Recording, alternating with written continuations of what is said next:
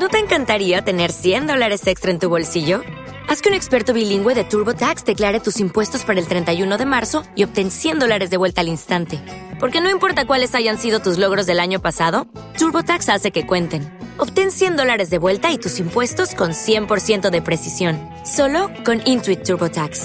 Debes declarar para el 31 de marzo. Crédito solo aplicable al costo de la presentación federal con TurboTax Full Service. Oferta sujeta a cambios o cancelación en cualquier momento. As a new Western Union customer, you can enjoy a $0 transfer fee on your first international online money transfer. Send money to your family and friends back home the fast, easy, and reliable way. Visit westernunion.com or download our app today to get started, and your first transfer fee is on us. FX gains apply, not available for credit cards and transfers to Cuba. Services offered by Western Union Financial Services Inc. and MLS 906983 or Western Union International Services LLC and MLS 906985. La serie española que ha enganchado a todo el mundo. La Casa de Papel regresa a Netflix. Pero las cosas no van bien para el profesor y su banda. Todo puede joderse en una milésima de segundo. Nuestro cerebro se hundía como no lo había hecho nunca. Y con él todos nosotros. Te ofrezco la libertad. Si no colaboras, 30 años. Tú decides, inspectora. Acabo de perder las cámaras del interior del banco. Estáis solos. Que ya no sois invencibles. Profesor, usted dijo que era imposible salir de aquí. Pero que iba a sacarnos. Cumpla su palabra. Tokio es un asesino. Es mucho más que un atraco y tú lo sabes bien.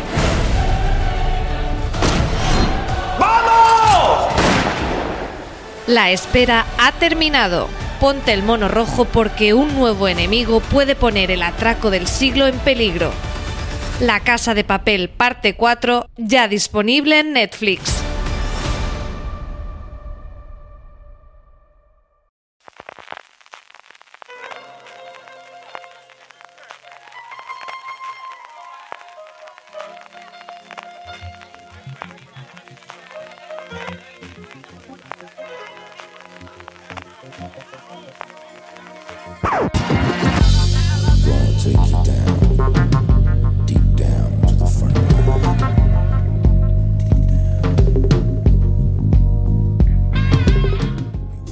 Muy buenas a todos, bienvenidos a Top, el programa de fuera de series donde hacemos estas listas relacionadas con el mundo de las series de televisión que tanto nos gustan. Hoy María Santonja, la productora de nuestros podcasts, nos ha propuesto un tema un poco, ya, veremos, pero controvertido, sospecho. El título del, to- del top, que os lo leo literalmente porque es divertidísimo, es Series subiditas de tono por si te pones tontorrón durante la cuarentena. Así que básicamente es un top de esas series que, pues, nos ponen contentos, que tienen un algo que nos alegran la vida. Así que yo soy Marichula Zabal y conmigo están Alberto Rey. Eh, hola, bueno, ya sé que en este. María nos ha lanzado a los, a los leones de sacar nuestras perversiones más, más profundas y, y- y anhelos más in- inconfesables, pero aquí estamos porque somos un servicio social y no se nos reconoce. Tal cual. y estamos también con Richie Fintano. Hola Richie. Puede que sea el título más largo de un top en el que he participado, puede ser, perfectamente. To- Totalmente, y me ha, parecido divertidísimo a mí eso de no- si nos ponemos totorrones durante la cuarentena, que en fin. Mi estadística cercana además me indica que la libido, por cierto, estos días está, en los suelos. Pero bueno, vamos a ir con un top ahí cañero. Una pregunta. Eh, ¿Cómo habéis hecho la lista? ¿Qué criterios habéis utilizado o, o simplemente ha sido anotar 10 pe- 10 series que os ponen cachondos y punto? ¿Alberto? Eh, yo mm, lo- la he hecho hace 10 minutos y me ha salido del, ti- del tirón. O sea, ese es, ese es mi nivel de... O sea, he puesto los, los títulos luego, y los he numerado, pero normalmente sabes de esto que tachas en plan, ahí tengo dos cuatros, tengo dos... No, ha sido 10, 9, 8, 7, 6, 5, 4, 3, 2, 1 y tenía el 1, el 2 y el 3 muy claro y el 10 y el 9 y el 8 muy claro. El resto ya sabéis que como todos los términos medios y más en un tema como este, importan bastante poco, pero sí, sí, lo tenía súper claro, aunque probablemente diréis títulos que... que que yo no tenga y diré, ay, esa también, porque no voy a negarlo, o sea, mi abanico, eh, como diría, como bien dijo Viviana Fernández, a mí me cabe un camión, pues esto es igual. O sea, los Reyes Godos no, pero la lista de las series que con mayor erotismo, esta sale del tirón. Sí, que normalmente cuando dicen un, un top 20, un top 30 y un top 40, o sea, yo, yo saco, ¿eh? Ve apuntando. Richie, ¿cómo lo has hecho tú? A mí, la verdad es que me ha costado un poco, porque claro, también definir un poco los, los términos de... Por lo general, los, los términos de los tops suele ser bastante complicado porque suelen tener los límites un poco difusos.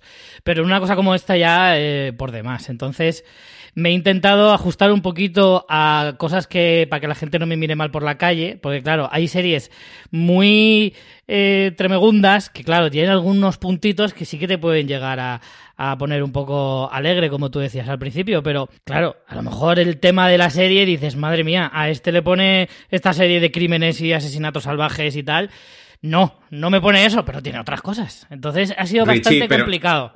No me empieces por ahí, Richie, porque hoy, mejor que nunca, o follamos todos o la puta al río, sí, sí, ¿eh? en realidad no me hoy debería valer con- todo, hoy debería valer todo. No me empieces con erotismos y con, con- y con el concepto, ¿eh? No, aquí estamos a calzón quitado, aquí, jo, qué bien, qué de, qué de, qué de frases hechas podemos usar. Y Totalmente. a salir de, de siete armarios uno detrás de otro. Y ninguno es el de Narnia.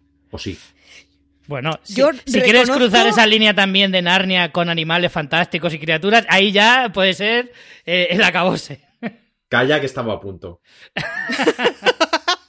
Centauros no son válidos, te aviso.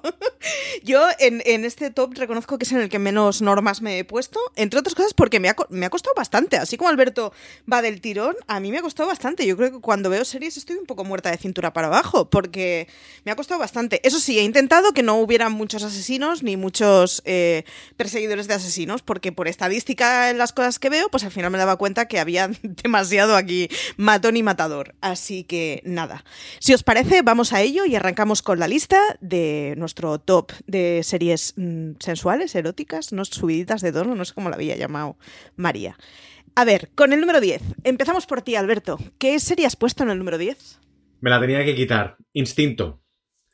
Es esta serie de Movistar Plus eh, hecha por el equipo de Bambú, una serie muy bien intencionada, con unas bases de querer hacer el, primer, literalmente, el, prim- el primer erotothriller que yo he conocido nunca en, televisión, para darse cuenta de que el género del erotothriller es tan, tan frágil y, se cae tan pronto que no aguanta una serie, ni aunque sea de temporada corta como, como es esta. Eh, Instinto parte de muchas cosas muy correctas, la primera es fundamental, eh, convertir a un, a un a un icono sexual como Mario Casas en literalmente, pues aquí lo vas a ver en pelotas, que eso es un, un- uno de los de las bases del, del erotothriller y me parece muy muy correcto, es un género con unos un género cinematográfico con unos eh, condicionantes muy claros, pero que sin embargo eh, acaba siendo una de las series más ridículamente antieróticas por muchos por muchos motivos que, que recuerdo. Fundamentalmente el, el no llevar las cosas hasta las últimas consecuencias,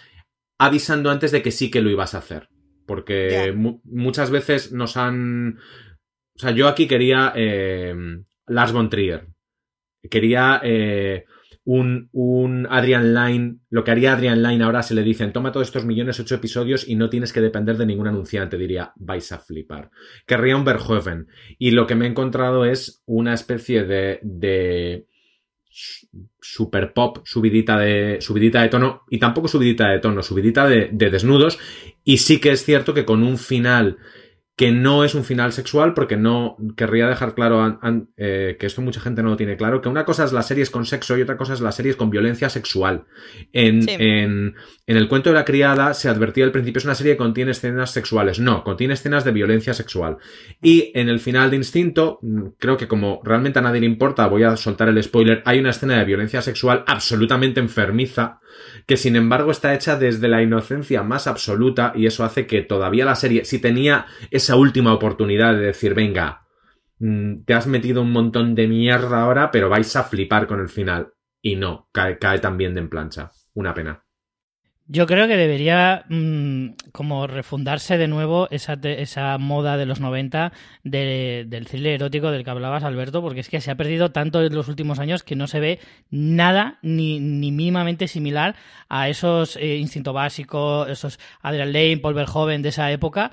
Ya eh, está totalmente perdido ese género y era un género que, joder, creo que ha dejado algunas películas muy, muy interesantes y que no se ha vuelto a ver desde hace muchísimos años. Y en series menos. Mira, yo el otro, El otro día volví a ver Instinto Básico y te das cuenta de que de lo bien armada que está, de lo potente que es, de la cantidad de cosas que hay dentro de esa película, pero también de la velocidad a la que tiene que quemar, no tanto trama, sino, sino quemar el, el combustible que tiene, porque en dos horas va a convertirse en algo ridículo ya. Y dura exactamente eso. Eh, intentar eh, convertir ese, ese metraje y esa suspensión de la incredulidad, que aquí es Aparte que lo llegan a decir físicamente, porque ya sabéis que va de una escritora que escribe libros de misterio y dice, eh, se llama suspensión de la incredulidad. Lo, verbalizan durante la película. Eso no lo puedes convertir, no lo puedes convertir en serie, excepto si lo haces como una serie, eh, no sé si recordáis, no, no porque sois muy jóvenes, pero hay una serie de, de los finales de los 80 que se llama El Autoestopista, que eran, eh, que era, que tenía, que era muy, muy, muy guarra, muy guarra, y que sí que conseguía hacer esto porque eran capítulos independientes. O sea, el autostopista era un Mm. personaje que era una especie de narrador que a veces intervenía, pero generalmente no, que contaba las historias a modo de moraleja, no demasiado moralizante, eso era- es muy de agradecer. La serie aguanta muy poco porque estéticamente es muy de la época, tiene episodios que todavía se sostienen, pero la mayoría no, pero es tremendamente guarra, porque solamente tiene una hora para escandalizarte, no tiene que estar Ya no tiene que 13, aguantar la 14 historia. horas. Ya. No tiene que aguantarte la historia porque esas historias mm, no aguantan, simplemente no Ya. aguantan. Richie, ¿tu número 10? Pues me, me puse la norma de no meter ningún anime, porque claro, si nos ponemos en anime te te puedes volver loco, y porque además son series bastante desconocidas en general. Eh, pero sí que he metido una de animación, y es eh, Archer. Eh, Archer es una comedia, que además he hablado de ella bastante en los últimos tops y demás. Archer es una comedia de animación eh, muy loca, de Adult Swim, que es especialista en hacer cosas surrealistas, pero es una serie que va de espionaje, pero tiene unos personajes muy pasados en todos los sentidos, en cuanto a violencia, sexo, eh, drogas, etcétera, etcétera. Pues, O sea, todo lo que te puedas imaginar de pasarte de la raya, la serie lo hace, pero siempre tiene como una frontera que no puede cruzar, porque al final no es una serie para mayores de 18, entonces siempre se frena justo antes de caerse del barranco.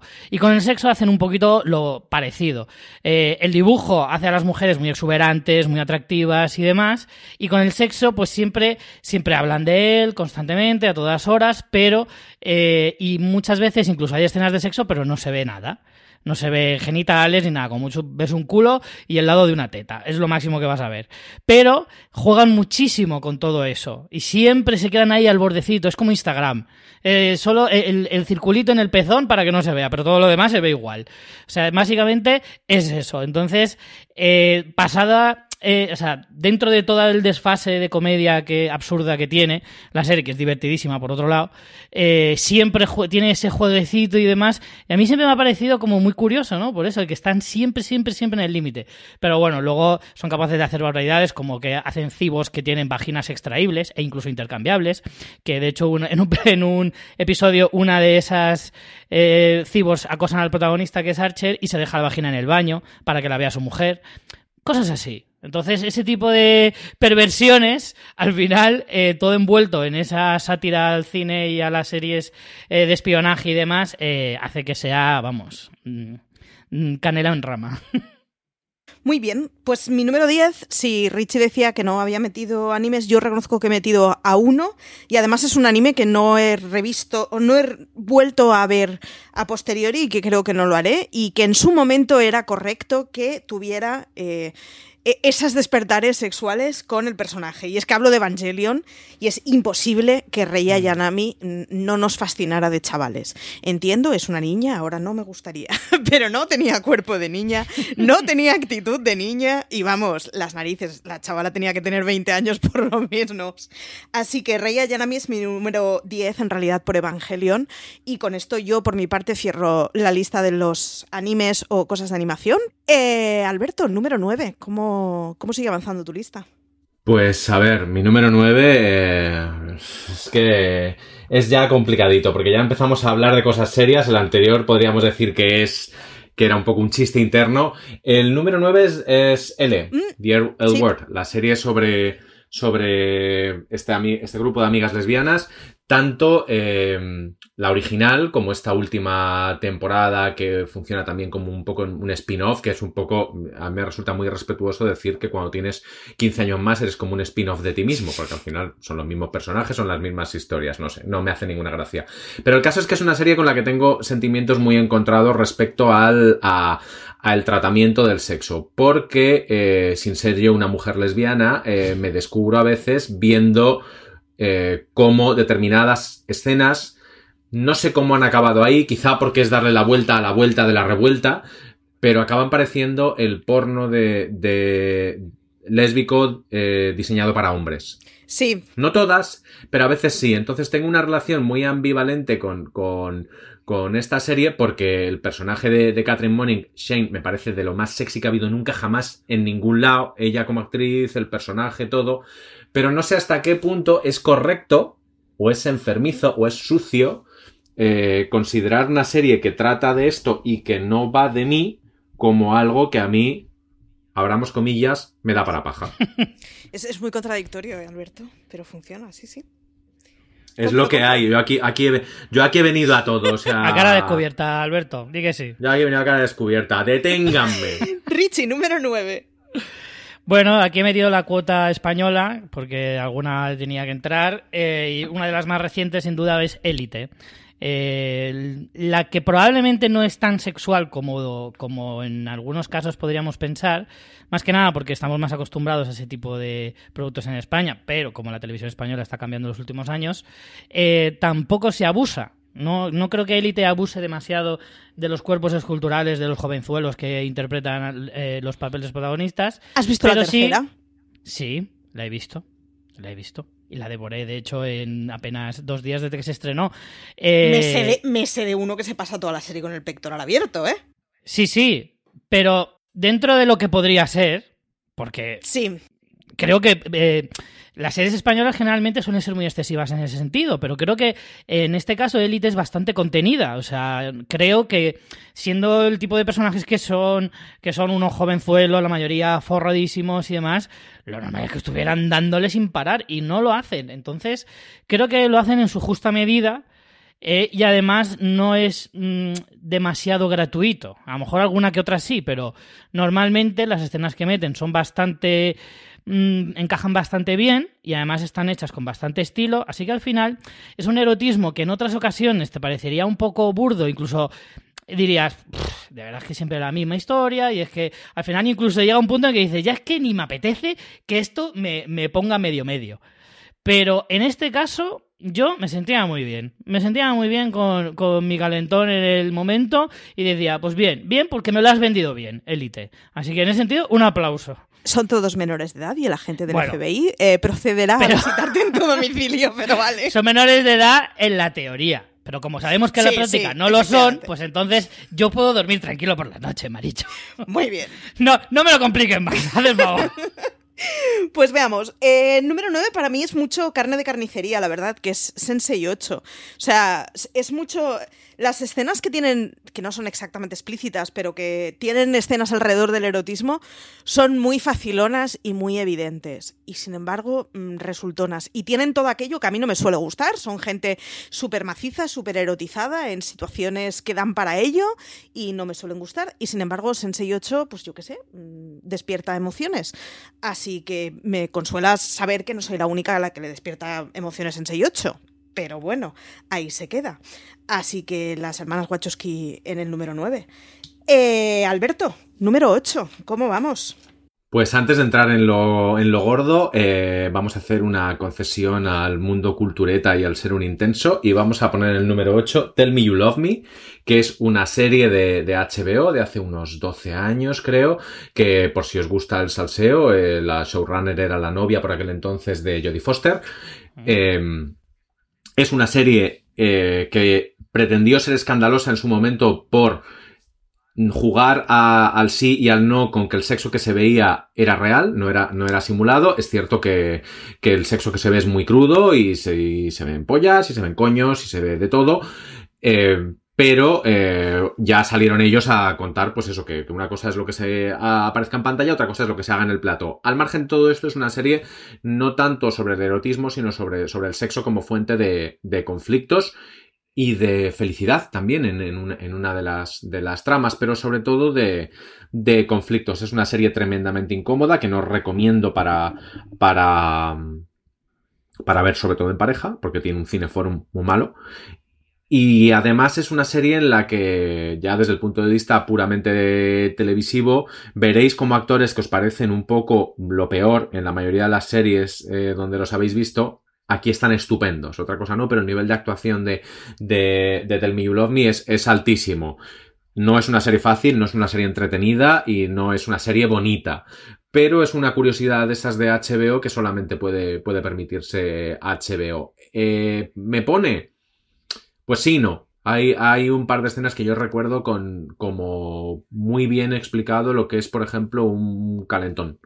Y a mí me, a veces me gusta ver eso, ver eso en pantalla porque creo que muchas veces se, se expresan mal ese tipo de, de situaciones y, y, y, oye, pues ver que alguien, que no eres el único, que, que, hace las cosas mal pensando con lo que no deberías, eh, es reconfortante. No estoy solo. Muy bien. Richie, número 8. Pues si te decía antes que Elite era bastante contenida, esta eh, cogió los límites, se los pasó por el forro y hizo lo que le dio la gana. Y no es otra que True Blood. Con True Blood, eh, HBO dijo, adelante, mmm, hacer lo que queráis. Y así fue. Eh, mezclar en una época en la que los vampiros era el elemento de moda, eh, pues claro, con eso, eh, la, la, manga ancha que tiene HBO para este tipo de cosas y que al final decidieron, pues eso, embarrarse y meterse en una serie que fuera total y absoluto desfase, pues claro, hubo sexo por todas partes, gente que desde luego no conocía lo que era una camisa, eh, mezclado con ese puntito extra que te dan los vampiros, que entre que te muerdo y mm, así siempre como insinuando un poco de sado y todo ese rollo. Y, eso era True Blood, básicamente. Y, ya ni siquiera hablo de cómo era la trama y todas esas historias que de repente hay hombres lobo, hombres pantera, vampiros y vamos, ahí faltaba ya, eh, no, no, sé ya qué faltaba, porque es que no sé, habían que inventarse nuevas criaturas para meter en este zoo que era True Blood, en el que como digo, pues eso, la mayoría de gente iba mmm, semidesnuda el eh, 80-90% de, de los episodios. Y las hadas, ¿os acordáis? Que eran como súper entrañables sí. y a la vez súper putillas. Eran, una, eran todo, una, todo un hallazgo. Que por otro lado es como tiene que ser una hada. Y había hadas hombres también, y era, vamos, era como aquí vale todo. Aquí vale todo. Lo de, lo de la privación de la credibilidad que decías tú, Alberto, aquí ya desde el minuto uno dijeron, eso guárdalo en un cajón y ya me lo cuentas dentro de unos años. Y además habían recuperado una cosa del, del cine de los 90, de, de, sobre todo de hombres lobos, que era que para transformarte tenías que quitarte la ropa porque si no la ropa se convertía en jirones y dijeron, claro. aquí hay un tema que nos Sin va a venir problema. fenomenal. Lo cual está muy guay y es muy verídico porque es que si no, lo otro no se entiende y aquí hemos pagado la entrada para ver el palomitero entero. O Hombre, sea claro. Que... Vamos por el número 8, así que me toca a mí. Pues mi número 8 va a ser para Riverdale. Y me pasa un poco lo que le decía a Richie de Son menores, concéntrate, pero sobre todo es Riverdale, la primera temporada, el rollo del jugueteo lésbico que se llevaban. Era magnífico. Si hubieran sabido explotar eso en una serie adulta, hubiera sido maravilloso y me hubiera convertido en su máxima defensora. Luego ya bajaron el rollito y ahora ya solo se ve a tíos mazados bastante blanditos eh, dándole a golpes de boxeo como si fueran hombrecitos. Y la verdad es que es una bajona terrible. Pero la primera temporada de Riverdale tenía un rollo que podría haber estado muy bien. Entiendo que igual no está muy bien si planteas que las series son para chavales de 15 años, pero es que si no tienen el despertar en ese momento ya me dirás cuándo. Así que mi número 8 es para Riverdale, su primera temporada con el rollo lésbico que se llevaban. Luego ya los machitos de gimnasio estos que, que son profundos y lloran en la intimidad no me interesan en absoluto. Número 7, Alberto. Mi número 7 es, es The Good Wife. The Good Wife porque me parece una serie que muestra muy bien los, los, funcionamientos sexuales no convencionales dentro de un universo hiperconvencional como el que nos está contando, es decir, el mundo de los abogados pijos de, de Chicago, pero tanto ver, por ejemplo, la sexualidad de Diane Lockhart, que es directamente una fiera, con sus 60 años, o la de, o la de Juliana Margulis interpretando a esa Alicia Florrick que literalmente tiene celos como un animal, es decir, puede estar durante ocho meses que piensa con la cabeza hemisferio derecho. Y de repente durante dos días es como eh, contra los picos de las mesas y hecho de una manera súper elegante, porque eso es parte también de la, de la experiencia humana. A mí me encanta cómo lo, cómo lo hacen los King y cómo los King, que son tan finísimos y tan sofisticados cuando quieren, tuvieron una serie de, creo que fueron tres temporadas seguidas en las que eh, Peter Florrick, ya separado de su mujer Alicia, cuando detectaba que a ella se le estaban cruzando los cables, le comía el coño y la reseteaba durante tres o cuatro episodios y era muy sano explicar eso porque la sexualidad de Alicia Florrick es, en ese aspecto es muy masculina muy... no necesita, pero cuando necesita, tía, es que, es que no hay quien te aguante. Y descubriendo esto y hablando con, con guionistas y con amigas y con mujeres en general, te das cuenta de que también es una preconcepción que tenemos los hombres sobre la sexualidad, sobre la sexualidad femenina o esa o la bisexualidad, por ejemplo, de Kalinda, que es un poco una bisexualidad eh, muy poco conflictiva y que ella ha acabado convirtiendo en un arma que se ha vuelto en su contra porque, porque al final, digamos que ha vaciado de contenido su propia sexualidad porque siempre la utiliza como, como herramienta, más que su sexualidad, su sexy. Y aún así, siendo una serie tan cerebral en lo, en lo sexual, me pone muchísimo. Y a mí, a mí Alicia follando y, y despeluchándose y entrando en el, entrando en los juicios, ¿sabes? Atusándose el pelo en el último momento, porque, y mira, y, Ali, y Diane mirándola de lado diciendo, tía, tronca sea, en serio, ¿sabes? Porque daba la sensación de que venía del ascensor. Me parecía tan bonito, tan sano, y cuanto más mayor me hago, tan necesario explicar eso. Así que eso, The Good Wife. Ay, es que además Margulis, vaya jaca. En fin, eh, Richie, número 7. Pues sigo con HBO y me voy con Westworld. Westworld, especialmente su primera temporada, eh, porque luego ya como que se fue desviando mucho del tema sexual. En la segunda temporada no tiene tanta presencia, en esta tercera de momento tampoco hemos visto nada. Pero en su primera temporada, mmm, sobre todo era más el concepto que, que, que, las escenas de sexo en sí o. Eh, era más el tratamiento del sexo que se daba en, Westworld, en los parques. Esa libertad absoluta que te concede estar en un parque de Westworld. Eh, era lo que de alguna manera se te metía mucho en el coco, ¿no? El decir, sabes que puedes hacer lo que quieras, que tienes, que tienes total impunidad, puedes dar rienda suelta, lo que decíamos al principio de sin caretas, pues ahí ya es sin caretas, sin ropa, y sin leyes y sin nada. O sea, podías hacer lo que te dé la real gana. La cosa más perversa que se te ocurra, ahí lo tienes. Y solo este concepto ya en sí mismo, joder, es muy excitante en cualquier caso. Entonces, Westworld al final era más ese concepto. Luego aparte, pues claro, había algunas escenas, sobre todo en la primera temporada, como digo, en la que ves eh, eh, hacer, poner en práctica eh, a muchos de los de la gente que va esos parques a, a, ver cómo, cómo, ellos desarrollaban esa, esas propias fantasías. Y claro, encontrabas desde orgías con tías vestidas de oro, que eso fue una escena que fue maravillosa, eh, en plan Calígula total, luego había gente pues que, que, que, se pasaba a tres pueblos, que tampoco hay que llegar a esos términos por mucha libertad que tengas, y en fin, era más el concepto, el concepto de decir, puedes hacer lo que quieras, y solamente esa idea ya me resultaba bastante, bastante calenturienta, en todo caso. O sea, que están Ed Kemper y Richie Fintano, la gente que viviría feliz sin un marco legal. Aquí hemos venido a no juzgarnos, ¿eh, Marichu? Haz el favor. Vale, vale. Número 7. Eh, yo he puesto Prison Break y además es una de esas que, que, prefiero ni planteármelo mucho porque seguro que ahora pensaría que me, menudo mm, niñato. Pero el prota de Prison Break completamente tatuado en esa primera temporada que a mí me pilló en los primeros años de universidad me pareció una alineación de planetas perfecta. Luego ya me dejó de interesar absolutamente todo y además al chico le ponían demasiada camiseta, así que ya la verdad es que sin había, si no había ni cárceles y encima me lo vestían entero y me lo hacían actuar, pues ya como que me, me desapareció todo el interés. Pero esa primera temporada de Prison Break fue el equivalente a tener un póster de la Super Pop en el cuarto que yo no había tenido nunca. Así que nada, el, por el machorro normativo de la primera temporada de Prison Break completamente tatuado. Así Marichu, que, dime. Pensé que ibas a tirar por el rollo del de feticismo con las cárceles. Cuando has dicho no, Prison no. Break. Porque si no digo, no sé por dónde va a salir Marichu. Barra libre. No, joder. en fin, Alberto, número 6. Eh, no he querido ponerlo más arriba porque me, me- me da mal rollo, porque es una, cosa que a veces cuando la cuento hay gente que le parece súper lógico esto y gente que me dice, estás fatal. Y es una serie de Movistar que parecía que iba a ser lo más de lo más, pero pasó un poco sin pena, sin pena ni gloria, o, o a mí me parece eso, que es Gigantes. Porque yo creo que Enrique Urbizu, otra cosa no, pero casting que dé para paja, o sea, todos, ellos, ellas, todas las combinaciones, todas las situaciones, todo, era como el reverso, el reverso tenebroso de esa otra serie que se llama Brigada a Costa del Sol, que era también un poco lo mismo, pero que lo podías ver con tu madre. Gigantes es todo de un sudoroso, de un guarro. No es una serie que incluya mm, mucho sexo, pero hay gente. No, es, es otra cosita, sí. Hay gente a la que no, a ver, evidentemente, pues eso, a, a Juana Costa o a Isaac Ferriz, eh, evidentemente siempre nos los hemos imaginado en esa, tesitura porque nacieron para, para el eroto thriller en, el cine y en la vida, y en la tele y en, y en nuestros sueños y en todo.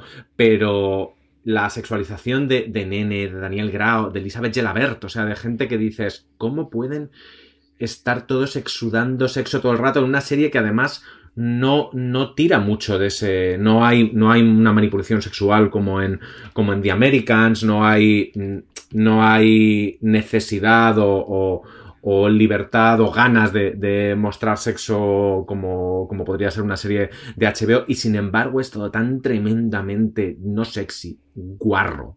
Y a mí eso me encanta. Sí que es verdad, ¿eh? sí, sí. En fin, Richie, número 6. Pues aquí entro en un ciclo que, o sea, lo he llamado el ciclo Genji Kohan, porque es que he cogido algunas de sus series, porque es que me gusta mucho la forma que ella tiene de eh, impregnar de, sexo como inocente y travieso en todas sus series.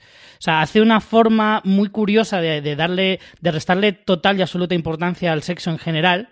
Y en algunas ocasiones también lo transforma en otras cosas. Por ejemplo, en este caso, en el número 6 he puesto Wits, porque yo veía en el personaje de protagonista de Mary Louise eh, Parker una tía súper sensual. Pero, sin embargo, la serie todo el tiempo le daba como muy poca importancia al sexo. Pero yo veía a, a, el personaje, no recuerdo el nombre exactamente, Nancy, Nancy Bodwin, eh, que utilizaba mucho el sexo en muchas ocasiones para salirse un poco con la suya, pero no lo usaba como un arma desde el punto de vista que se, que se representa muchas veces como algo muy malo, muy, no sé, algo muy oscuro, que se le da una grandilocuencia demasiado amplia. Y sin embargo, en esta serie creo que al final lo dejaban en algo como que no tiene tanta importancia, se le restaba mucho en ese sentido. Y, no sé, yo veía el personaje de, de Nancy Bodwin, una tía súper fuerte, que tenía las cosas súper claras y que cuando tenía que usar sus propias armas, pues las usaba. Y que yo la veía una tipa de verdad realmente súper interesante.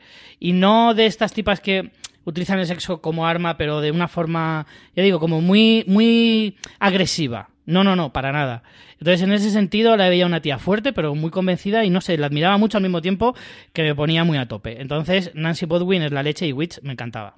Por esa razón. Pues tienes que ver su papel en West Wing, que es el anticlímax de serie, pero tiene una escena lamiendo un cucurucho que dices, madre mía, esta mujer. Y mira que a mí su papel en la serie no me gustaba, pero jugaban mucho con el erotismo escondido de ella y con cómo iba provocando a Liman y tiene un par de escenitas, la del cucurucho de lado es maravillosa, que dices, joder, el Sorkin, vaya, vaya girito interesante nos acaba de meter.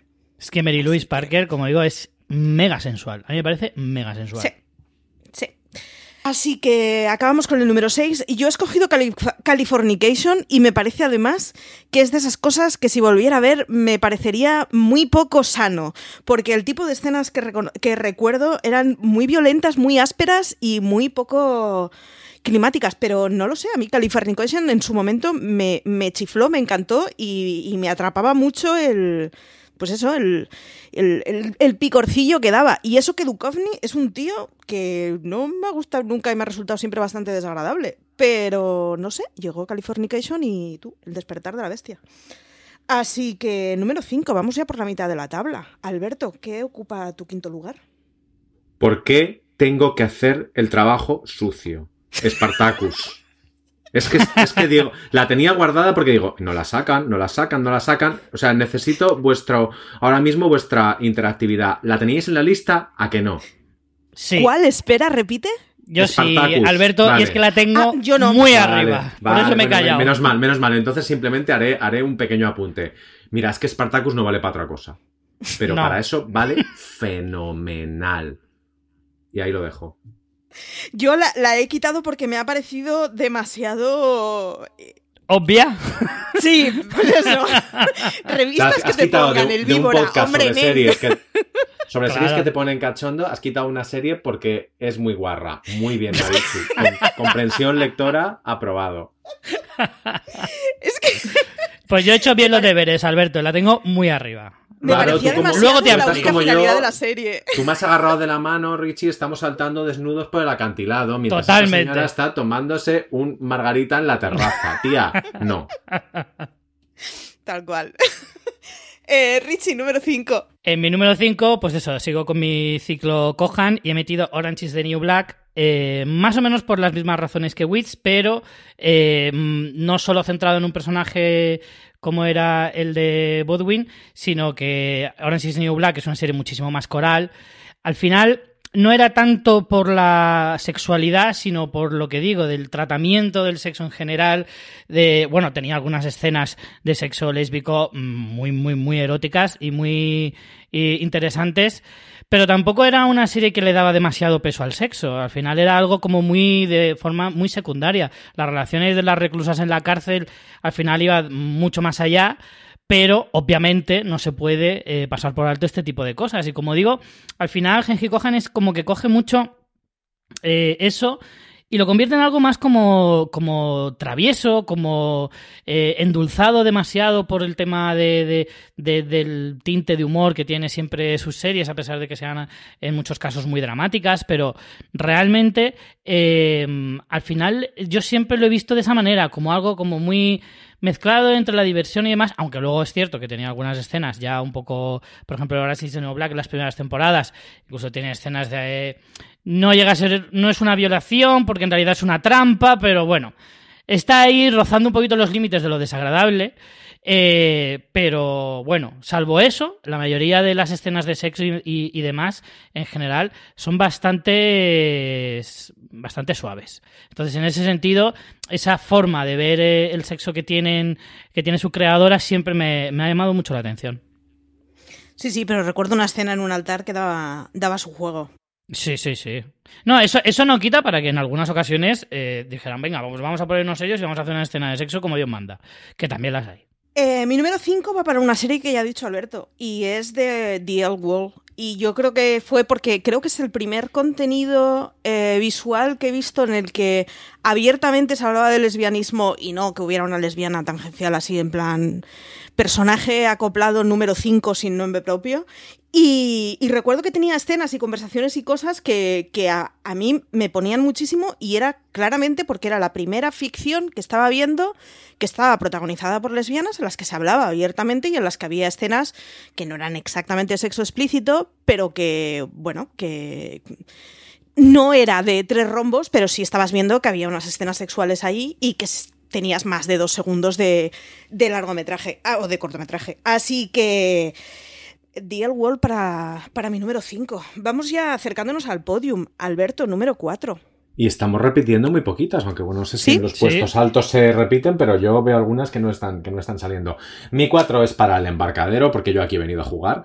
El embarcadero, una serie que no sé literalmente de qué va. O sea, a mí la trama esa de los dineros eh, no te la puedo explicar, porque, pero te puedo contar absolutamente todas las combinaciones, permutaciones y, y variaciones que, sexuales que ha habido a lo largo de la serie. Y es que yo mm, sí que esperaba que con Álvaro Morte, Irene Arcos y Verónica Sánchez se pudiera hacer algo sexy. Yo sí que lo creía, cre- creo en ellos como actores y, creo que era posible. Pero Roberto Enríquez, Paco Manzanedo, Antonio Garrido, Marta Milans. Y sin embargo, eh, mm, la, la vez que fu- fuimos al, al- al Marina, Marina, Miguel Pastor y yo fuimos al, a- con Iñaki al, al rodaje del Ministerio del Tiempo. Y era el día que rodaba, perdón por el spoiler, Marta Milans. Y, y qué calor, qué calor. Pero, pero todavía con Marta, pero que después de ver los primeros episodios eh, te cruces por la calle con Roberto Enríquez y digas, "A- ahí va un Uf. empotrador.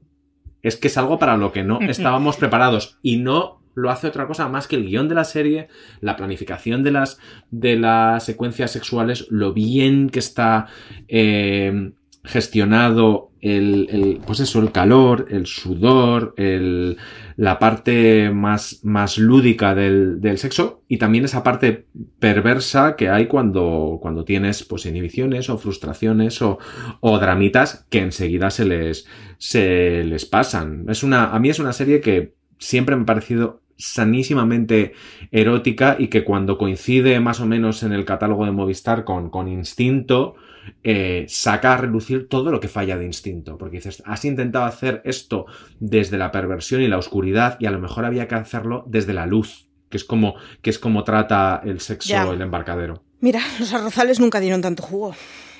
Eh, número 4, Richie. Pues aquí me he debatido un poco entre seguir esa línea de Genji Kohan, pero por no repetir tanto y más o menos decir lo mismo, al final he optado por eh, una que también era bastante facilona, que es Juego de Tronos. Evidentemente, Juego de Tronos eh, tiene que estar en la lista. Eh, también es muy facilona, como digo, y era un poco obvia, pero Juego de Tronos al final, pues es uno de sus máximos exponentes, y de hecho se han hecho hasta cuñas en, en Estados Unidos eh, de HBO eh, de, de- de no veas esta serie con tus padres porque te vas a sentir muy incómodo, y no precisamente porque descuarticen gente. Entonces, al final, Juego de Tronos sí que es cierto que tiene toda la gama de, de sexos, eh, desde lo más bajo y rastrero hasta lo más salvaje, hasta lo más tierno, a lo más bonito, en una cueva muy bonita que tiene que hacer un frío de cojones, pero ahí estás a tope. Uh, me había Eh, olvidado, qué pastiche, es verdad. Sí, sí, es que tienes de todo, ¿eh? Tienes sexo en palacios bien vestidos, todos muy monos. Tienes sexo entre salvajes en un descampado. Tienes violaciones. Tienes. Bueno, tienes todo lo que quieras. o sea, tienes ahí todo el abanico abierto a elegir y demás. Pero claro, también, al final, para los que somos muy, muy devotos de la fantasía medieval y todo eso, pues todo lo de llevar armas, espadas, arcos, mm, dragones, todo eso es maravilloso, pero es que encima, si ya le vas a la parte más erótica y dices, joder, cómo molaría también ahí a lo medieval y muy loco todo, pues claro, es que de un adolescente que Hombre, juegue me a dragones y mazmorras. Evidentemente, evidentemente, ahí afloran todos tus sentimientos de adolescente que tú veías guardaditos en una caja, pero que de vez en cuando se rompe la cerradura y salen así a lo, a lo loco, ¿no? Pues Juego de Tronos un poco despertaba todo eso y luego pues ya está, simplemente porque los personajes en general son, son en algunas ocasiones son pura lascivia, o sea, es que es imposible que al final Juego de Tronos no, no te saliera inmediatamente en la cabeza cuando vas a hacer un top como este. Manía, en fin, el adolescente que hay en ti está gritando hurra. Guau, pues espérate que en el top 3 te vas a cagar. Dime que no está Topanga, por favor. no, no, no. Hasta ese punto no he llegado, pero hay algo similar. Ahí te ay, lo madre, dejo. Ay, madre. Bueno, mi número 4 va para el Ministerio del Tiempo, que es una serie súper blanca. En realidad va para Nacho Fresneda y me da igual. Nacho Fresneda comiendo un paquete de pipas durante dos horas y yo me lo vería. Así que es que hace, además hace un papel ideal, porque es el medio bobo, no bobo, pero jope, claro, lo han movido tantos siglos que todo le resulta sorprendente y novedoso. O sea, el capítulo de la movida de los 80, Nacho Fresneda para mí me lo llevaba cogido de la orejita a casa. Es maravilloso el, el- el papelón que hace y todo él. Y ya os digo, tampoco soy muy objetiva, ¿eh? me lo pones comiendo pipas dos horas y pago la entrada sin ningún problema. Así que mi número 4 será para el Ministerio del Tiempo y para absolutamente todas las escenas en las que salga Fresneda. Número 3, vamos al podium. Alberto, ¿cómo está tu podio? Pues mira, mi, mi podio es bastante, es bonito, ¿eh? además es bastante defendible, o sea, incluso desde la academia. Eh, mi top 3 es The Affair, porque es una serie Sí. que, Sí. que tiene todo lo que a mí me interesa de la exploración sexual en la ficción, que es eh, lo bueno, lo malo, lo bonito, lo feo, lo sexy, lo, lo, lo oscuro, el, el, el eros, el tanatos, todas esas cosas. Y, y además es una serie que está protagonizada por quizá el, el pichabrava más impresentable de la historia de la televisión, que es Noah, Noah Soloway, con el que al final, no es spoiler, pero acabas teniendo una, un momento de empatía y de revelación y de, y de comunión maravilloso, pese a que por el camino le ha jodido la vida a cuanta tía se ha cruzado, incluida a su propia hija.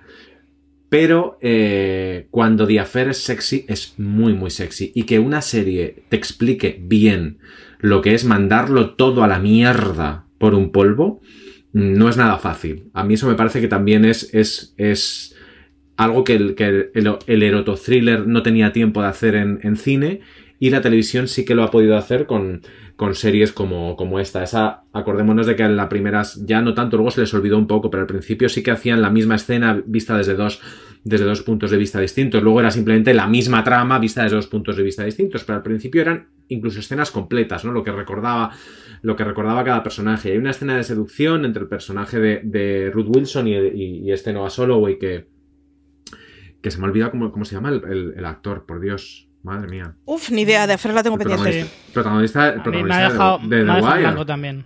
Sí, sí, Ah. sí, sí. Ah, bueno, pues esa escena sabrá. vista desde los dos puntos de vista está tan bien explicado. Lo que mm, es un poco como aquel anuncio de lo como tú te ves, como te ven los, como te ven los demás.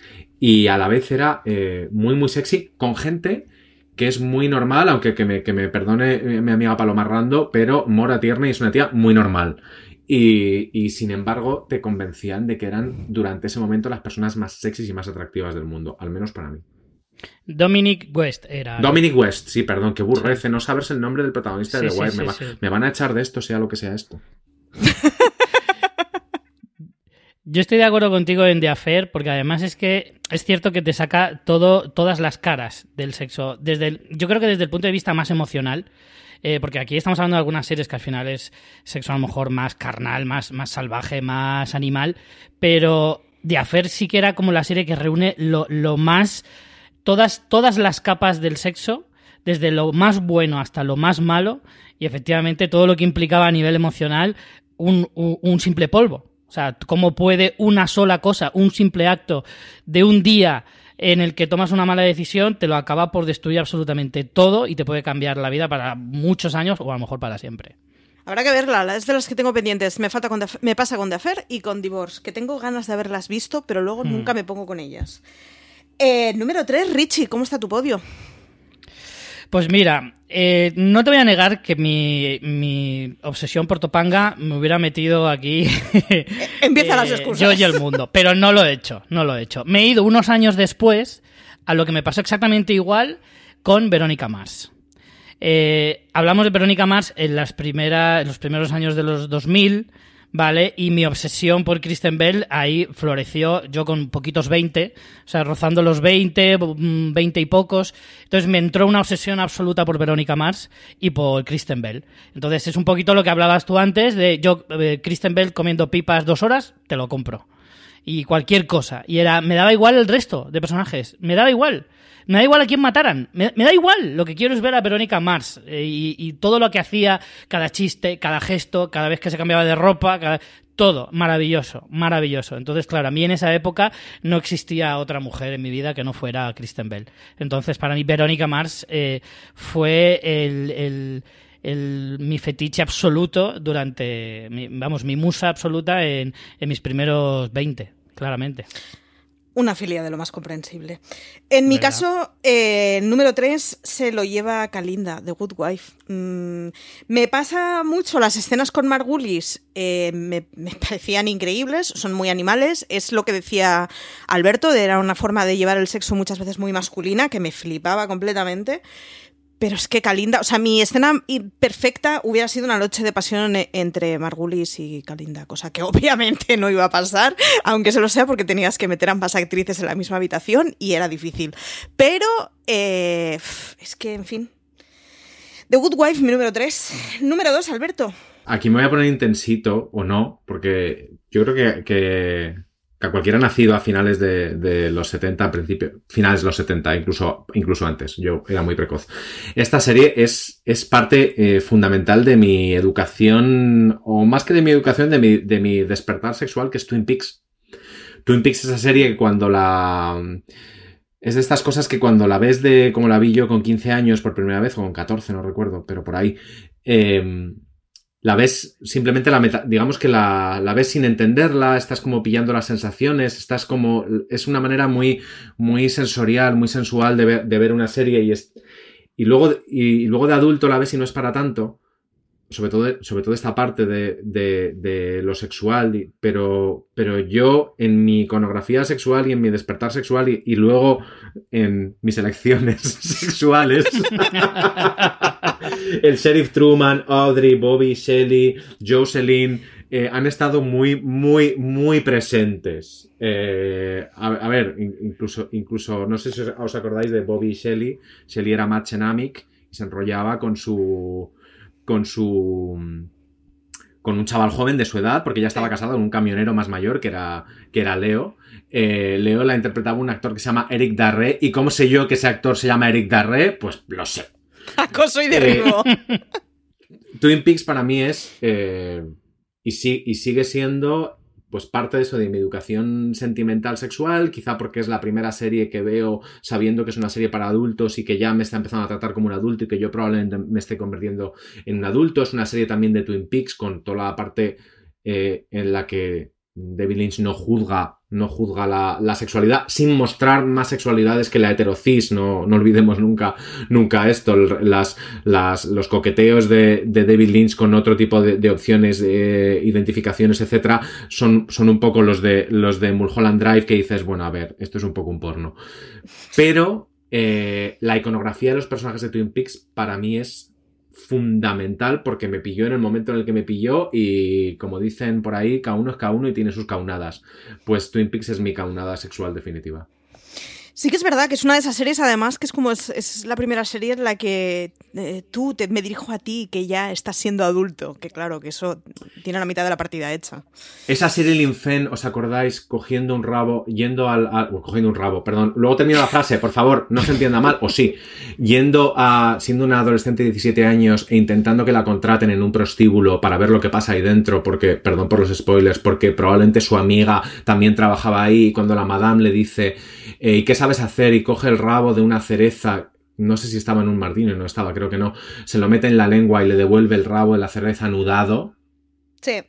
y decir, en ese momento decir, no estoy entendiendo muy bien esto, pero, Pero que me va está por ahí". gustando. Sí, sí. Y luego Sí, sí. pensar en el guionista que escribió aquello y decir, qué maravilla, porque eso no se había hecho antes, no lo había hecho Lana Turner, no lo había hecho Ava Gardner, no lo había hecho Marilyn. Y sin embargo llegó a ser el Fenn con sus 22 o 23 años que tenía entonces y siendo esa especie de Audrey Hepburn eh, más Ava Gardner, hizo aquello.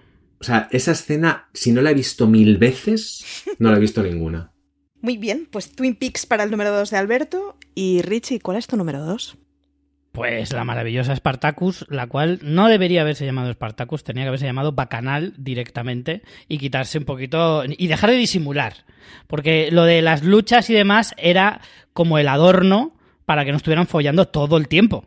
O sea, básicamente era para distraer un poquito al espectador mientras eh, se limpiaban los actores entre escena y escena.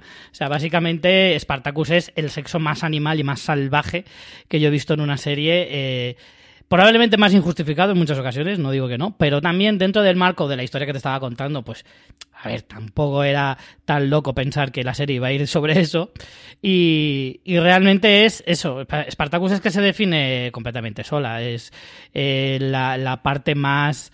O sea, la serie más, eh, más idónea para este top porque al final básicamente era un sin parar de testosterona, de eh, luchas y lucha, follar, lucha, follar, lucha, follar. Básicamente era una fórmula que no podía fallar directamente. Era eh, repetir, repetir, repetir. Spartacus era cuarto y mitad de carne. Pero es lo que te vendían, eran muy honestos.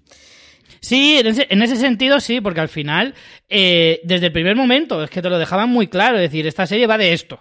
¿Que no te gusta? Eres muy libre. Hay muchísimas otras cosas para ver. Pero, Pero ya te habíamos esto. avisado, sí. Mi número claro. 2 se va para Westworld, que no me acuerdo quién de los dos la ha citado, pero se va para Yo. Westworld primero porque tiene a Ed Harris, que Ed Harris, en fin, es Ed Harris, hasta aquí lo voy a dejar, y tiene a Miv, o Maev, que no sé nunca cómo se pronuncia en inglés, que me parece... Maeve. Maeve, Maeve. Maeve. ¿Mif? Vale. Sí. Que me parece de las mujeres más sensuales que existen en el mundo. Uf. Y que además el papel que le dan es de señora que domina absolutamente todo. Es increíble. O sea, me he convertido súper fan de esa tía, que ya la habíamos visto en varias cosas, pero es que es desde la primera temporada de Westworld es como no podría dejar de mirar a esa mujer nunca, jamás. Así que por mí que vaya el resto de su vida vestida con corsé y falda o con el vestido negro de la segunda temporada, que también estaba muy bien, o del final de la primera, mejor dicho.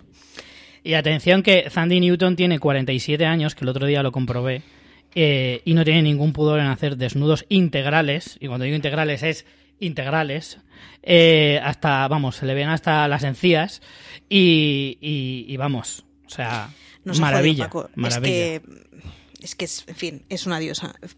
Forma parte de otro mundo. No, no, totalmente. Número uno, Alberto. Pues yo creo que cualquiera que me conozca lo ha, lo ha- que me conozca lo ha, lo ha visto venir. Si Twin Peaks es la teoría, el concepto, la ejecución es Nip Tuck. Donde esta serie que siempre me he preguntado si, como tampoco he explorado demasiado, perdonad por mi poca profesionalidad el catálogo de Disney Plus, pero creo que es una de esas series que debería estar en Disney Plus y no está. Es una de esas que, que la gente está diciendo, y esto si es Sí. de FX, ¿qué demonios hace que no está aquí? Sí. Porque debería. Eh, Nip Tuck es esa serie de Ryan Murphy sobre dos, sobre dos cirujanos que se dedican a cirujanos plásticos, evidentemente, no de los que curan, sino de los que te joden la vida un poco más o te la arreglan forever.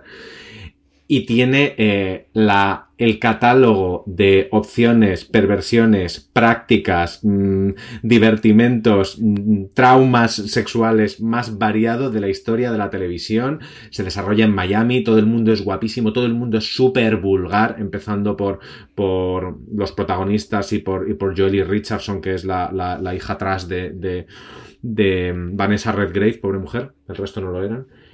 Y es una serie que me flipa, me flipa por lo libre que está, por la sensación que da de que nadie está mirando, con lo cual nadie se va a quejar. Mm, hay, una, hay un episodio en el, que, en que Rooney Mara y Kate Mara hacen de hermanas perversas, ese ojo de Ryan Murphy haciendo castings. Hay otro en el que un personaje interpretado por Catherine Deneuve, repito, espectadores, Catherine Deneuve no suele hacer mucha tele, pide que le inyecten en, los, en las prótesis de silicona de los pechos las cenizas de su amante muerto. O sea, esto es... esto que es si una- no es lo mejor, o sea, en la vida una en general. maravilla. Mm, eh, Joely Richardson se enamora de Peter Dinklage, que ya sé que se puede y que está fenomenal y que somos muy inclusivos, pero... What the Pero es chocante, es What chocante. the fuck? Eh, Como mínimo. Me, me encanta Nip Tuck. Mira, aquí un shout out a, a Disney Plus que, que de Mandalorian me gusta mucho, pero yo lo que quiero es volver a ver a mis cirujanos de qué es lo que no le gusta de sí mismo. Y gente que decía Ah. que la tengo muy grande, pues la recortamos. O sea, esa serie me flipaba. Al respecto, por cierto, Marina tiene una columna de cómo Disney se está queriendo no meter en ciertos barros para hacer una plataforma mucho más mm, blanca. Así que echadle un ojo. Nip Tuck es el, ba- es el barro definitivo. Nip, Nip Tuck es el lodo. Lodo Versace, pero lodo. Ansío el día en el que hable Disney Plus y me encuentre Nip Tuck entre la casa de Mickey Mouse y Toy Story 3. O sea, por favor, que llegue ese día ya. Esa será mi O que la plataforma. máquina te lo recomiende, te, te diga, como has visto Frozen y has visto Iron Man, esto es para ti que te conozco. Guarro. Falta que la plataforma te diga eso. Nip Tuck, además, estaba protagonizada por Julian Mahon, que era este tipo que salían en Embrujadas, que en Embrujadas hacía de diablo, y no me acuerdo para nada del nombre, pero para todos aquellos que en la adolescencia tuvimos a este referente en Embrujadas, por fin se hacían realidad nuestros más perversos deseos en Nip Tuck, pudiéndolo ver, vamos, o sea, por delante, por detrás, y la mitad de las escenas que tenía eran tres sábanas, o sea que... Y, era y una que en la vida real se, se casó con la hermana trash de, de Kylie Minogue. Te quiero decir, es, Ah, es alguien que se no entregó al trash y al pop y al camp y a, y a todo lo bueno de la vida. Eso no lo La verdad es que yo, yo Nip Tuck eh, nunca la he visto entera, siempre he visto trozos, por ejemplo, aquí en, en Valencia la ponían en Canal No y siempre la pillaba. Y es verdad que la serie, nada más ponerla, eh, eh, era como, había un aura sexual constante, eh, aunque no supieras de qué fuera la serie, aunque no siguieras la historia, Y era que iba una- mucho más allá de las escenas de sexo, ¿eh? Era una cosa del aire sí, general. sí, sí. Sí. Que perdón sí, por el spoiler, cual. pero un personaje maravilloso que era, que era que se llamaba Gina, que la interpretaba Jessalyn Jixic. Eh, la, eh, perdón por el spoiler, pero es que me da igual, lo voy a decir. Que tiene 20 años la serie. empujaban de un balcón a pollazos. Cierto. Que eso alguien lo escribió. Sí. Alguien dijo, y entonces le mete dos pollazos y la empuja tanto que sale, sale disparada. Y la cara de ella, que ahí fue cuando dije, Jessalil Gilsig, eh, la mejor actriz viva de la historia. La cara de ella cayendo, poniendo cara de, no me jodas.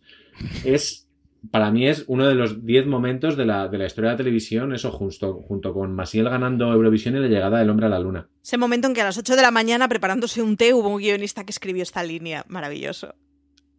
No, ese momento. Yo me, me imagino las tramas que se descartaban en, en. Sí, sí, sí. ¿Cómo, era? ¿Cómo serían? Bueno. Ojalá una serie con esas tramas. ¿Tú crees, eh, Alberto, que hoy en día sería esa serie, Nip Tuck? No, porque no, no hay nadie con más libertad en, en la televisión actual que Ryan Murphy. Y Ryan Murphy, mm, eh, acordaos que después de Nip Tuck, él planteó una serie muy rara también que el piloto se pudo ver porque se filtró, que se llama Pretty Handsome, que eran eh, el Fiennes malo, el, Fiennes- el Joseph Fiennes y, Sí. y el menos malo, porque el bueno es el explorador. Luego, luego va Ralph y luego va Joseph. Eh, Joseph Fiennes y, y Carrie Ann Moss hacían de un, de un matrimonio en el que él iba a hacer una transición hacia eh, transgénero. Eh, y es una serie que no salió adelante. Y luego Open, que es un proyecto que él le planteó a HBO sobre matrimonios abiertos, sobre parejas abiertas, eh, tampoco salió adelante. O sea, se nos ha olvidado que la tele en los últimos años, con eso de que los niños manejan Netflix y de que podemos, hemos pasado de una serie de HBO, nadie se la va a encontrar eh, Sí. zapeando, con lo cual podemos hacer lo que nos dé la gana, a una tercera ola que es cualquiera se puede encontrar cualquier cosa, con lo cual no pongas nada. Y acabamos eso en el culo, en el culo de Daryl Hannah en Splash, que no hay nada más bonito, ni más romántico, ni más maravilloso eh, censurado en, en- en Disney Plus. No creo que se pudiera hacer ahora Nip Tuck, pero vamos, eh, si alguien puede recuperarla, ojalá con ellos como super yayos y, y en Miami y ya, y ya como mm, fatal los dos y con los mismos actores y con Catherine Deneuve otra vez poniéndose mm, prótesis con, con cenizas de difuntos, qué maravilla. A ellos crápulas con 20 años más tiene que ser para verlo, ¿eh? No, Porque además compro- fijo que, que- que- que están igual, como súper Sí, operados, sí. súper estirados. Julian McMahon está igual. Que yo Sí, me lo sí, crucé sí. por la calle en Nueva York hace poco, tenía que decirlo. Y, y está igual, o sea, es súper basura. Llevaba una cazadora de cuero como naranja, era una maravilla. De todos modos, es un tipo al que yo creo que ha absorbido completamente el papel que, que- que ha interpretado y ya se ha quedado ahí, ¿eh? Que no lo digo como algo malo, que conste. Es que era muy buen papel, es que estaba, era un papel muy redondo. El resto estaban un poco más. más eh, les, les vapuleaban tanto que al final no sabías lo que eran, pero él. Sí. Él hacía un, un papel que, tenía mucho sentido y que te lo creías. Eh, también hay que decir a nuestros oyentes que si hay una serie que tiene un final blando, es Nip Tuck. La vueltecita final genial sería que Ryan Murphy se hubiera basado en la vida real de. o en el personaje, en la personalidad de, de Julian McMahon. Bueno, Número pues yo uno, con mi número uno. Cántanos. Sí, pues mi número uno es una serie que tú ya has nombrado y no la has puesto muy bien, es Californication. Eh, mm, te entiendo, entiendo lo que quieres decir. También es cierto que probablemente tú y yo la veamos con ojos diferentes por muchas razones. Bueno, yo también, también hablo es- de memoria, ¿eh? Ojo. Que yo no he sí, vuelto a ver es que a mí Californication. Californication me marcó mucho. Me marcó mucho, me gustó muchísimo, la disfruté un montón. También era otra época. Yo creo que Californication también es otra de esas series que vista con los ojos de 2020, pues claro, te, te cambian muchas, muchas cosas. Mm, Vivíamos en otro mundo completamente distinto, aunque parezca que hace dos días fue hace ya más de 10 años. Pero, pero el mundo era muy distinto, la sociedad era muy distinta de cómo era entonces a cómo es ahora y cómo nos tomamos ciertas cosas. Pero sin embargo, yo lo que sí recuerdo, porque ya te digo que a mí es una serie que me marcó mucho, sí que recuerdo que, a pesar de que es cierto que había escenas más que discutibles, yo la mayoría de, de escenas de sexo especialmente, las veía siempre como desde un punto de vista divertido, en el sentido de que les quita- le quitaban toda la, eh, la gravedad. O sea, al final había incluso escenas mm, verdaderamente eh, pintorescas y, de caricatura pura con, con Charlie Rankel haciendo auténticas barbaridades. Eh, pero barbaridades no de, de cosas eh, penales.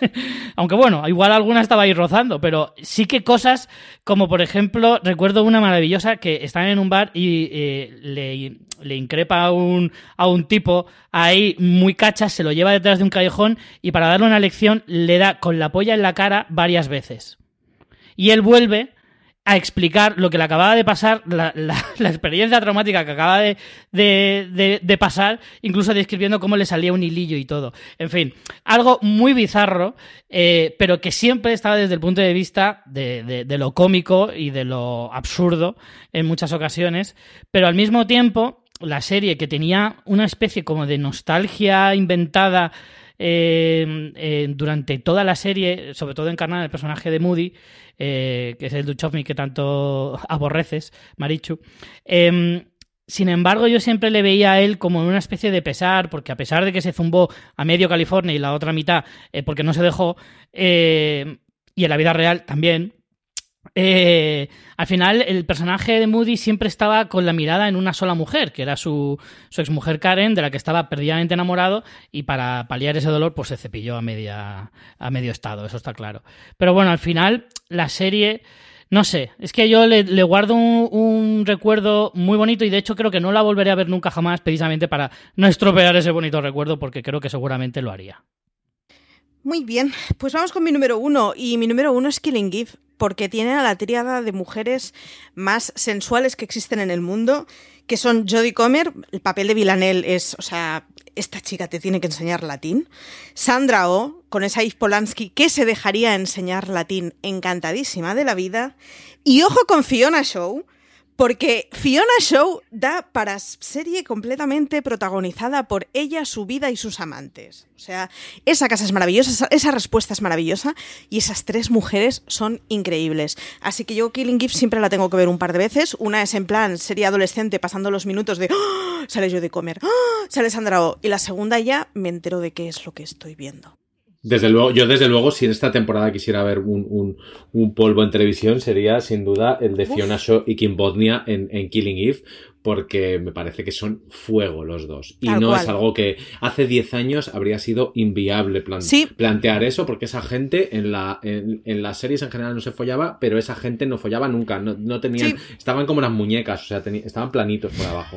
A mí hay una cosa Como Los además Ángeles, Alberto, del papel de Fiona. Shaw que me gusta mucho, que tiene las narices de decir y hacer cualquier cosa. Es como todo es posible en ese papel. Y siendo una mujer de más de 45 años, es algo que me parece maravilloso. Con esto cerramos el top.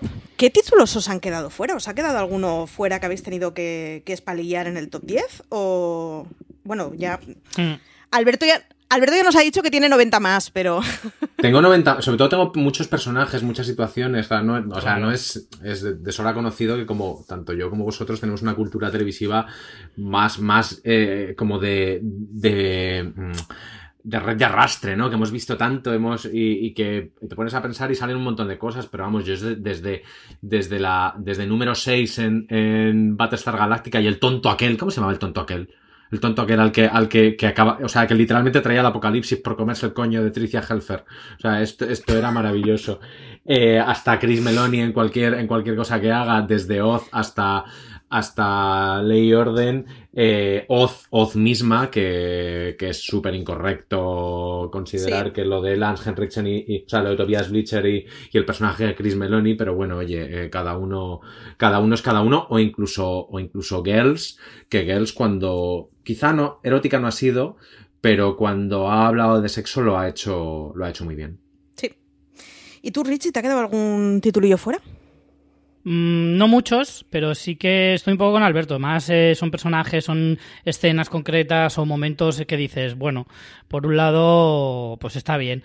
Yo me he dejado fuera, eh, no la he metido en el top porque hablo mucho de ella y ya no quiero ser tan repetitivo, pero Banshee tenía también algunas escenas de lo más cochino, porque Cinemax era como las escenas que eran muy calientes para HBO, las mandaban a Cinemax, parece ser, y, Banshee tenía escenas eh, verdaderamente eh, cachondonas totalmente.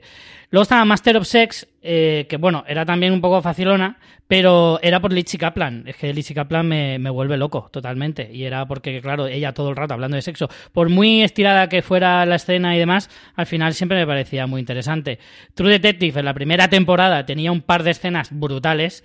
De ahí un poco mi reflexión. No, básicamente lo que tenía era, un- o sea, aquí lo siento, pero no, no vamos a hacer este tipo de eufemismos. Lo que tenía es el par de tetas de Alessandra Exacto, exacto. que eran tan absolutamente incontestables en esa escena. Bueno. O sea, lo siento, pero cada uno tiene lo que tiene. Que llegaba un momento que decías, esto no puede ser. O sea, es- o sea, cuando de repente se cargaba en la credibilidad de un personaje, porque decías Woody Harrelson en la. En la puta vida, vamos. ni en sus mejores sueños, por el amor de Dios. Ni con peluquín ni sin él, me da igual.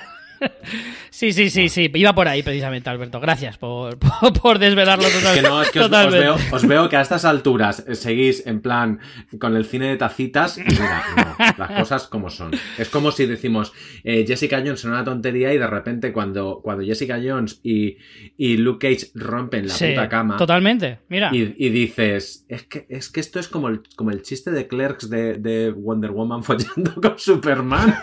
Hoy sí. Totalmente. Sí, sí, de hecho a mí esa escena se me ha venido a la cabeza también y la iba a incluir eh, en, en este top de, de banquillo precisamente por lo mismo. Y, y poco más. Luego Vikingos también tiene un tratamiento del sexo también un poco curioso. Y se me había ocurrido meter la- el pastelito final, que es Anatomía de Grey, que es para tener una serie de diez y no sé cuántas temporadas, si no metes sexo a raudales, no te aguanta tantas temporadas ni de puta coña. Y al final, pues al final era un sin parar, pero era todo tan blanquito, tan blanquito, que, que me da a decir, esta pero es muy cosa. anticlimático. Totalmente, Sí. totalmente. Yo me he Y se dejado nos han fuera. quedado por el camino. perdón, perdón, Di, Marichu, di. porque se nos han, se nos han quedado. se nos han- no, no, tú primero, se nos han quedado tantas. Sí. Digo, yo me he dejado fuera a Cristina Hendricks en absolutamente cualquier cosa que haga. Sí, Me compro. da igual, no tengo criterio. Japan Leonard. Es que lo, O sea, Japan Leo- ¿Cómo es Japan Leonard? Japan Leonard es increíble. O sea, pues eso, es que me da igual que haga esta mujer. Es que le Mm. pones unos vaqueros y una camiseta y es como, madre mía, esta mujer. Pero reconozco que, o sea, es, es una cosa completamente animal y es muy a la pobre eh, quitarle cualquier tipo de personalidad. Así que me la he dejado fuera. Y luego he dejado- le he dejado fuera todos los traumas de la infancia, desde el paradero de Barrio Sésamo hasta aquellos maravillosos años. En plan, hija mía, no. O sea, todos los. Y se nos han quedado fuera series porque creíamos, esto nos pasa siempre en los tops en fuera de series, porque creíamos que los va a poner otro y entonces no los ponemos Sí. nosotros Mm. porque seguro que no teníais Outlander en la, en la prelista. Yo, yo- Eh, yo sí yo la no tenía, he- sin duda. Yo no he metido Outlander porque de Outlander solo he visto cosas sueltas. Entonces Mm. no la he metido porque me ha parecido poco honesto de una serie que no había visto entera. Pero Outlander, sí. Sí, O una serie que lo, que lo jugaba a otras cosas, sin embargo, lo único que funcionaba era en plan, no, yo lo que quiero es que folléis todo el rato, que es Altered Carbon. Efectivamente. Sí, completamente Efectivamente. cierto. Sí, sí. Mm. Sí, sí, pues hasta aquí hemos llegado. Entonces, muchísimas gracias por estar conmigo, Richie. Y gracias por venir. Nada, voy a por una ducha fría y a seguir para adelante. Muy bien, Alberto. Y lo que se dice siempre en estas cosas son los espectadores que, que, mm, que nos pongáis estrellitas y nos comentéis y tal, pero contadnos alguna, Claro, claro. alguna de las vuestras también. Sí, sí, y, te- y- y si os hemos servido para alegraros estos días tan largos, estas noches tan largas en las que nos duchamos tan poco y estamos tanto tiempo pensando en qué podemos hacer, pues mira, mm, dadnos vuestra, vuestra opinión y contadnos vuestras experiencias sexy cuarenteniles seriéfilas. Eso iba a decir, los comentarios son siempre bienvenidos, pero desde luego en los tops siempre dan muchas risas y en un top como este aún más. Así que nada, como dirían en YouTube, eh, en la cajita de abajo, no sé qué suelen decir. Así que nada, denle al like y suscríbase. Y que muchas gracias por estar con nosotros, que hasta aquí hemos llegado y que nada, como dice CJ siempre, tened mucho cuidado ahí fuera.